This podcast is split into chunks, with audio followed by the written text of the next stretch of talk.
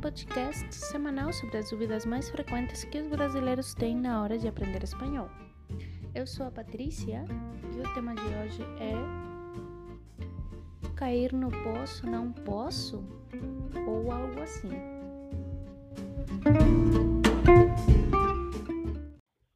Essa semana eu recebi a sugestão de falar sobre a pronunciação de algumas letras é, que são um pouquinho diferentes na, na fala né, do espanhol.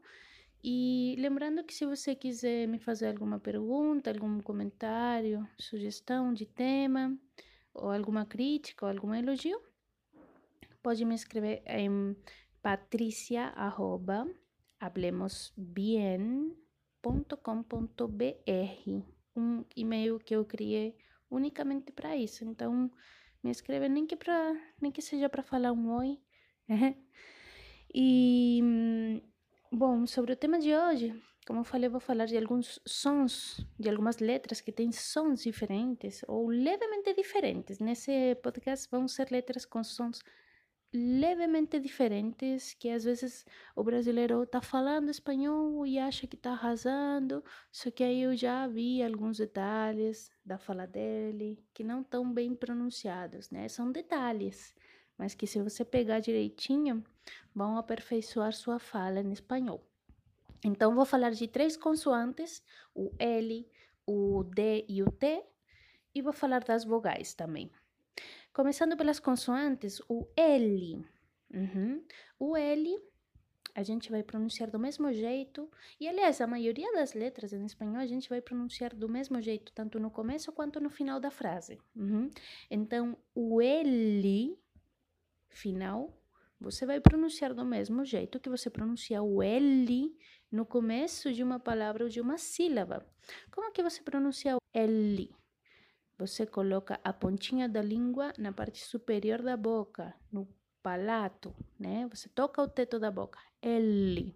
Então, se você fala, por exemplo, lata, você também faz essa é, essa posição né, na boca para é, falar alto ou Portugal. Uhum. Em espanhol, a gente não tem a confusão entre o L e um U. Então, por exemplo, a palavra mal sempre é com L, uhum, até porque não existe mal com U em espanhol escrito. Mas, por exemplo, a gente não tem confusão entre pronunciar alto, de estatura, e auto, que significa carro em espanhol, ou alguma coisa motorizada. Então, você sempre se preocupe disso aí. O, o L no final de alguma sílaba ou de alguma palavra, sempre vai ser colocando a pontinha da língua na parte superior no teto da boca. Uhum. Alto, Portugal e Brasil. Aqui estou exagerando, mas para fazer isso mesmo, hein? Vocês podem exagerar, pronunciem como os gaúchos, que eles pronunciam L desse jeito que a gente quer, tá bom? Depois, é, eu falei que temos o D e o T. Por que essas duas juntas? Porque elas apresentam é, uma similitude na pronúncia em português e quando você que está aprendendo espanhol vai passar essa, essa pronúncia de português para o espanhol, bom, cai no erro. Então, vamos ver. A mesma coisa que eu expliquei do L, no final e no começo da sílaba, se aplica para o D e para o T. Uhum. Você sempre e estou falando sempre, não às vezes, sempre vai pronunciar o T como na palavra teto em português e o D como na palavra dado uhum, em português. Ou seja, sempre vão ter esse som onde você eh, também coloca a pontinha da língua agora eh, mais nos dentes superiores. Teto e dado.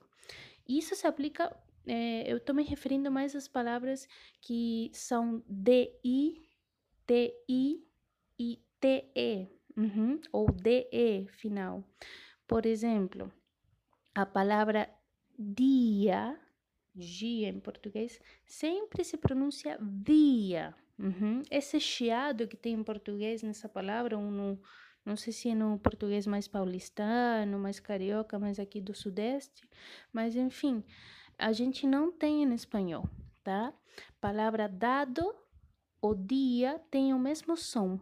Uhum. E a mesma coisa acontece com o D final. Por exemplo, em Madrid, em espanhol, a capital da Espanha se escreve com D final, Madrid. E a gente pronuncia unicamente até o D, não adiciona um vogal mudo, uma letra muda, enfim, como existe isso em português. A gente unicamente pronuncia até a consoante, Madrid. Uhum. Existe a palavra bondade também, que significa bondade, e a gente também pronuncia até o D. E, e isso mesmo se aplica para o T, tá? Então, por exemplo, a, a palavra tia, que significa tia, a gente não não vai dar esse chiado. A gente sempre vai pronunciar como a palavra teto. Uhum. Ah, então, tia, sim? E se fosse um T mais um E final, a gente continua pronunciando do mesmo jeito, como em tomate. Tomate. Uhum. O, a primeira sílaba to se pronuncia igual que a última sílaba, T, tomate, e não tomate, ok? Por último, eu vou falar das vogais. Em espanhol temos cinco vogais e unicamente um som para cada uma delas. O que, que eu quero dizer com isso? Que não vai ter um E aberto e um E fechado, ou um A nasalado e um A aberto, por exemplo. Não. O A é sempre A, o E, o I, o U são sempre os mesmos. Uhum, não mudam. Mesmo que tenham um acento, mesmo que. Enfim, não vão mudar. É, se o A vier acompanhado de N, por exemplo, em banco e santo, eu sempre vou pronunciar aberto, porque em espanhol não existe eh, vogal anasalada, não existe som anasalado. Então, vai ser sempre banco e santo.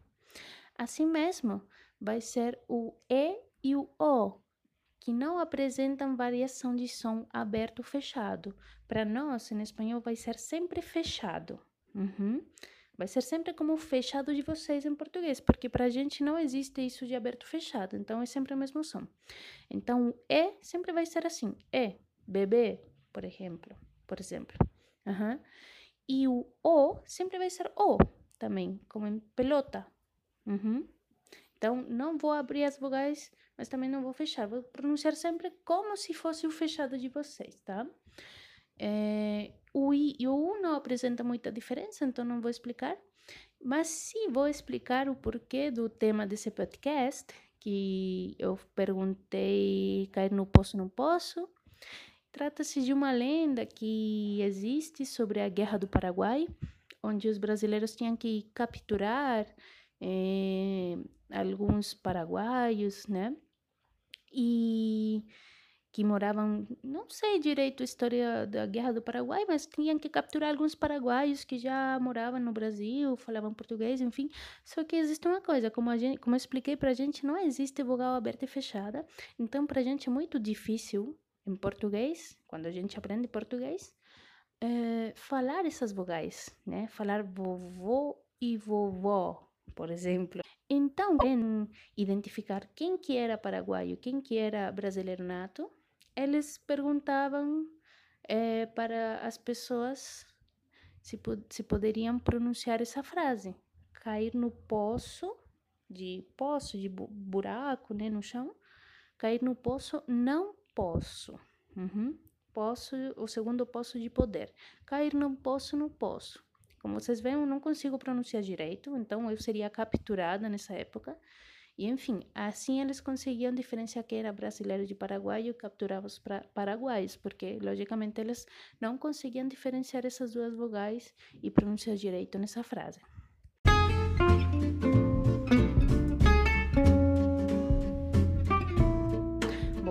essa é história, enfim. Espero que tenha ajudado um pouquinho na pronunciação e a gente se vê no próximo podcast.